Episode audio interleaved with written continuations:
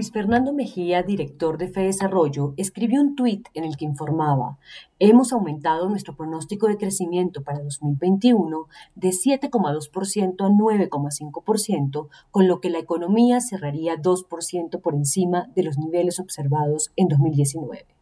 Sin duda alguna, es una estupenda noticia que lanza al vuelo las campanas del optimismo empresarial. Para el tradicional Centro de Investigación y de Análisis Económico, los datos más recientes del indicador de seguimiento de la economía reflejan el buen desempeño de la actividad productiva, resaltando que los resultados de julio y agosto de este año evidencian que ya se superaron los niveles de actividad que se registraban antes de la pandemia.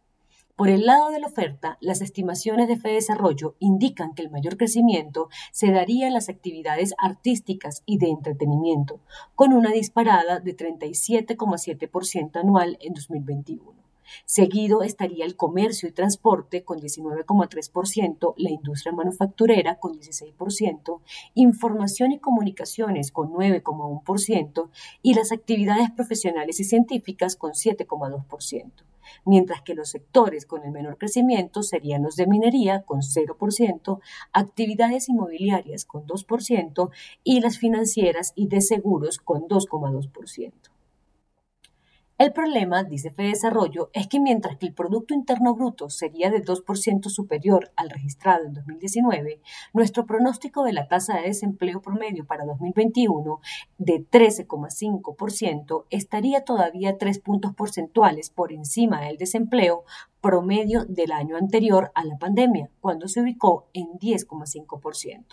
El reto continúa siendo entonces la reducción del desempleo, que estimamos, según Desarrollo, cerrará en un promedio año de 13,5%.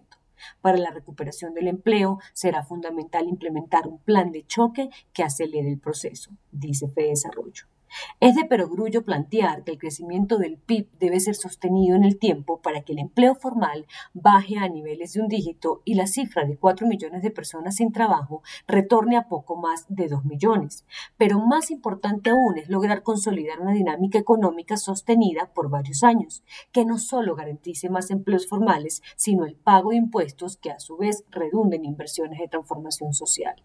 Un crecimiento de la economía de 9,5% según las últimas estimaciones revisadas al alza es un hecho histórico que solo lo refrendaremos a la mitad de marzo en medio de la contienda electoral. Lo importante en este momento es no bajar la guardia en el proceso de vacunación y de cuidados contra el COVID que amenaza con un cuarto pico, que obliga a la economía a volver a cerrarse, a implementar escalonamientos y siempre de nuevo manto de duda sobre la recuperación. Pero lo más importante es aprovechar las vacas gordas silenciosas en materia de altos precios en los productos de exportación. Para nadie es un secreto que no solo por la reactivación del consumo se dan esos pronósticos del PIB, sino también por el costo de la libra de café y el barril del petróleo en los mercados internacionales, situación que parece extenderse en el tiempo. Hay que atesorar esas vacas gordas tomando buenas decisiones fiscales en las finanzas personales y en el ahorro central, pues es un imperativo que el buen ritmo de la economía pueda verse minimizado por el servicio de la deuda, problema que tendrá que enfrentar el nuevo gobierno.